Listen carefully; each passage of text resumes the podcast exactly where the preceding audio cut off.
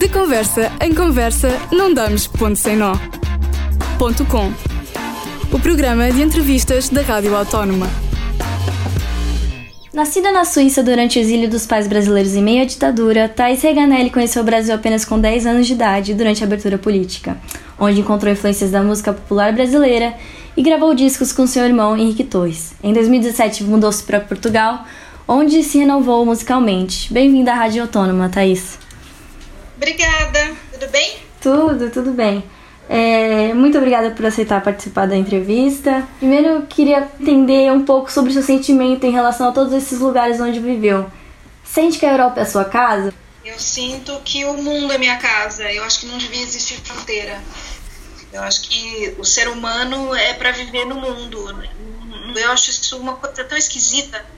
Eu me sinto bem em muitos lugares e amo morar em Lisboa e amei morar no Brasil, amei morar na Suíça, amei morar na Itália. Eu acho que a gente é do mundo. E devido a esse contexto em que nasceu, você sente o dever de utilizar da música para se expressar politicamente? É, sim e não. Eu acho que quando você quer dizer algo que você não sabe como dizer, é claro que a música é uma facilitadora. Mas eu também acredito que às vezes quando você força a barra, você não chega onde você quer chegar. Então é uma coisa que tem que ser feita com muita parcimônia, ao meu ver. De uma forma sutil, talvez, e qual a sua opinião em relação ao atual cenário político no Brasil, ao posicionamento do governo em relação à pandemia? Já que tem uma perspectiva tão diferente morando em Portugal.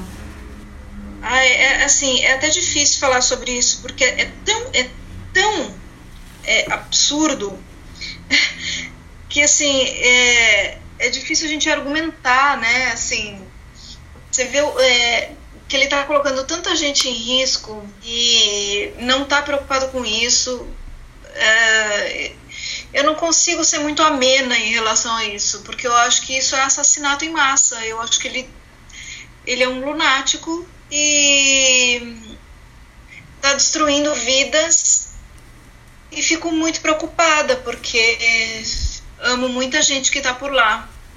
Agora, durante a quarentena, você lançou um desafio, né? Cada um na sua casa, onde colaborou já com vários artistas, onde também tem arrecadado dinheiro para doações. Da onde surgiu essa ideia e como tem se sentido com a repercussão desse projeto?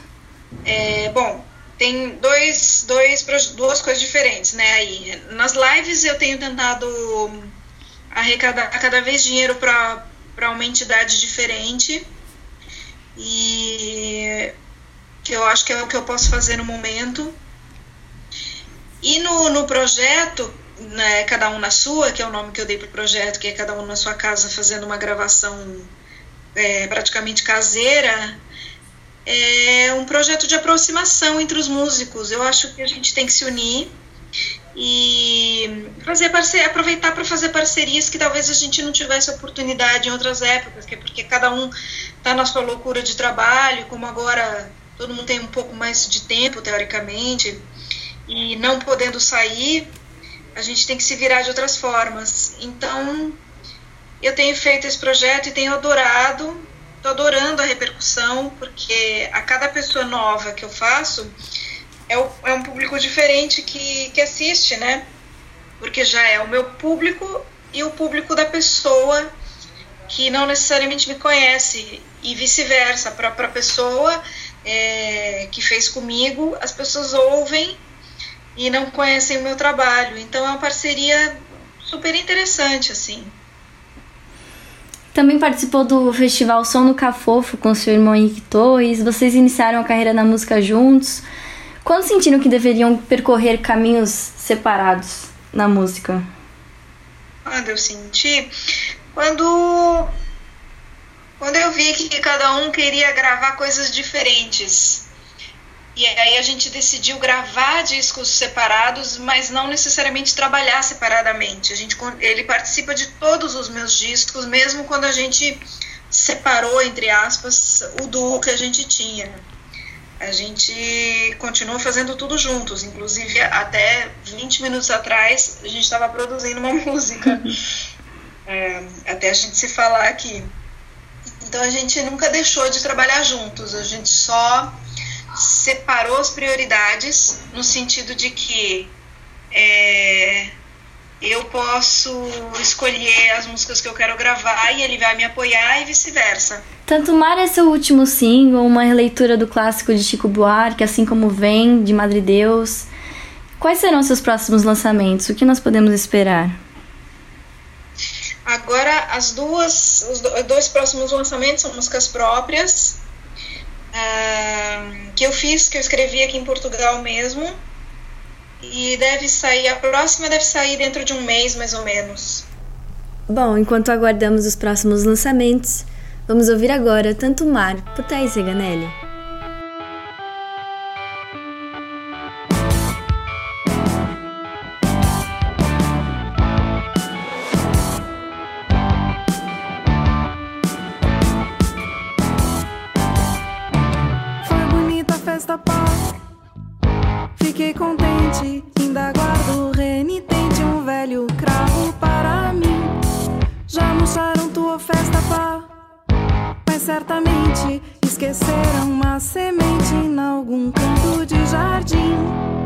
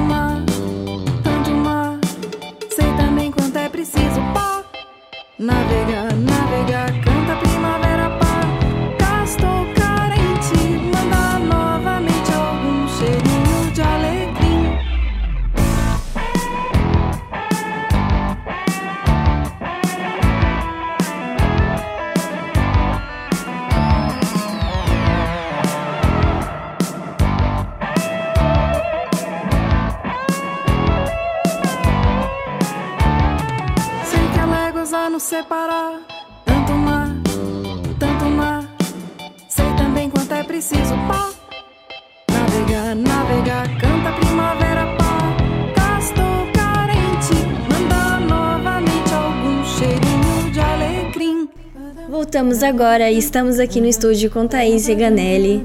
Bom, para continuarmos a entrevista, minha próxima questão é: quais são os, as suas referências na música atualmente? Atualmente, eu gosto de ouvir tanta coisa. Uhum. Eu, eu, eu tenho muitas fases assim. Eu descobri um, o Caixa de Pandora aqui, que é de uma, de uma menina que eu conheço chama Sandra Martins, que é uma violoncelista, clarinetista, enfim. É um trabalho muito bonito, que eu ouço bastante.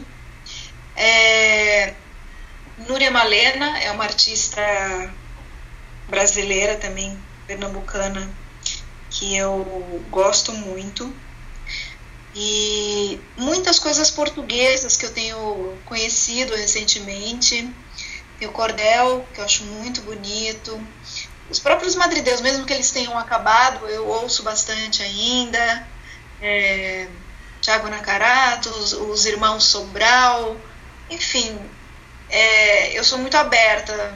Tudo que me sugere ouvir, tudo que o Spotify me sugere ouvir, eu ouço. Eu acho que só acrescenta para mim. Bom, e agora vamos falar também de uma das colaborações que você postou recentemente com Nilson Ribeiro com a música Violino do seu primeiro álbum, que foi só disponibilizado este sábado nas plataformas digitais. Qual a sensação de recordar do início e se dar conta de toda a trajetória que já percorreu na música? Eu acho que esse momento de, de quarentena, muita gente deve estar fazendo isso. É, vendo fotografias, ouvindo material antigo, e às vezes a gente não se dá conta de quantas coisas a gente já fez, porque a gente está sempre fazendo sempre correndo atrás, sempre produzindo. Então, se eu vejo um benefício nisso também, na quarentena, é isso, de parar, ouvir, é, ver o que você já fez, é um momento de recordar também. Então, achei muito interessante, assim, eu reouvi esse disco e eu nunca mais tinha ouvido. E realmente faz quase 20 anos que nós lançamos e eu nunca mais ouvi. Então é engraçado, assim, a gente presta atenção nos detalhes que na época a gente talvez não prestasse. E achei bonito, achei bonito recordar e adorei ter feito, entre aspas, ao vivo com o Nilson Ribeiro, que é o parceiro da música. Então vamos recordar, vamos ouvir agora parceria que a Thaís Eganelli fez com o Nilson Ribeiro no seu Facebook pelo projeto Cada Um na Sua, aonde gravaram a música Violino. Deixei meu violino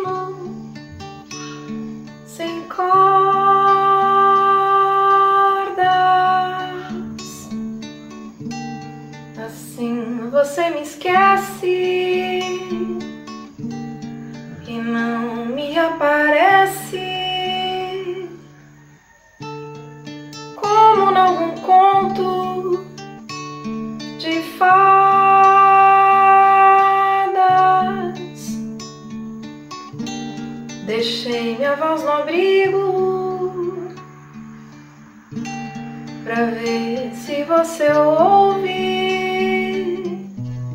E mesmo se não ouve, ainda está comigo.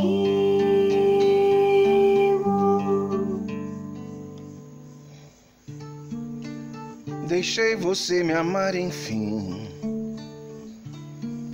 de todas as maneiras, manias, brincadeiras, mas não deixei de sorrir.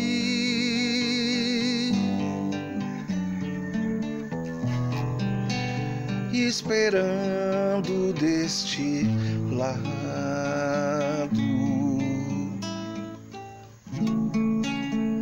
ou será tudo passado?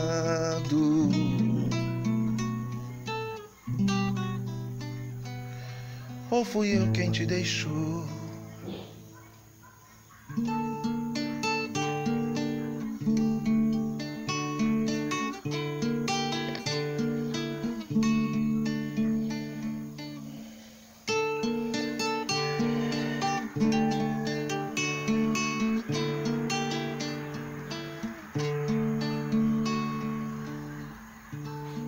Deixei você me amar, enfim, de todas as maneiras,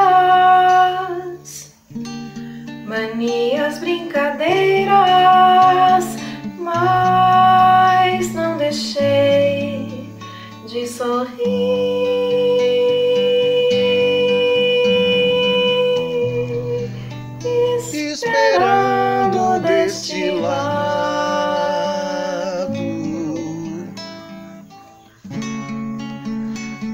Será tudo passado?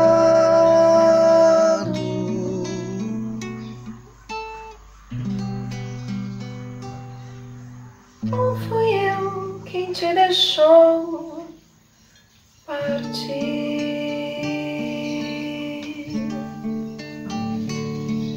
Infelizmente estamos chegando ao fim da entrevista aqui com a Thaís Ganelli e eu gostaria de perguntar quais sonhos ainda tem para sua carreira musical, Thaís. Ah, eu não quero parar. É, eu tô, eu confesso que eu tô muito preocupada com, com esse momento agora, porque talvez os artistas sejam os não os mais prejudicados, porque claro, tem muita gente em dificuldades, mas talvez seja a área que mais demore a funcionar é, de volta, porque é, tem a ver com aglomeração, né? Casas de teatro, é, de espetáculos. Então eu não sei como é que vai ser para os músicos. Então o que eu almejo é que essa situação se resolva de uma forma em que não prejudique e que nós não percamos tantos músicos. É, porque eu sei que nessas horas de preocupação e necessidade financeira, eu acredito que muita gente vai abandonar a carreira e eu não gostaria que isso acontecesse. Em relação aos sonhos que já realizou, tem alguma conquista que tenha marcado, que na sua história, que até hoje você se sente muito, muito feliz de ter, de ter tido essa oportunidade? Ah, e as parcerias que eu fiz, tem coisas que eu gostei muito de fazer. É, tocar com, com artistas que eu admiro muito, abrir shows de artistas que eu, que eu admiro muito. É, as turnês que eu fiz foram todas muito marcantes. É, passar pela América Latina, pela Europa, quase o Brasil inteiro fazendo turnê. É, eu não consigo nomear alguma coisa porque realmente tem muita coisa nessa história. Mas eu, eu, eu estou muito feliz assim com tudo que eu consegui realizar. Que bom. É, agradeço imensamente sua colaboração aqui na Rádio Autônoma. Obrigada, é muito é sempre obrigada. um prazer entrevista para vocês. Muito Uma rádio obrigada. que eu acho interessantíssima. De conversa em conversa, não damos ponto sem nó. Ponto com. O programa de entrevistas da Rádio Autónoma.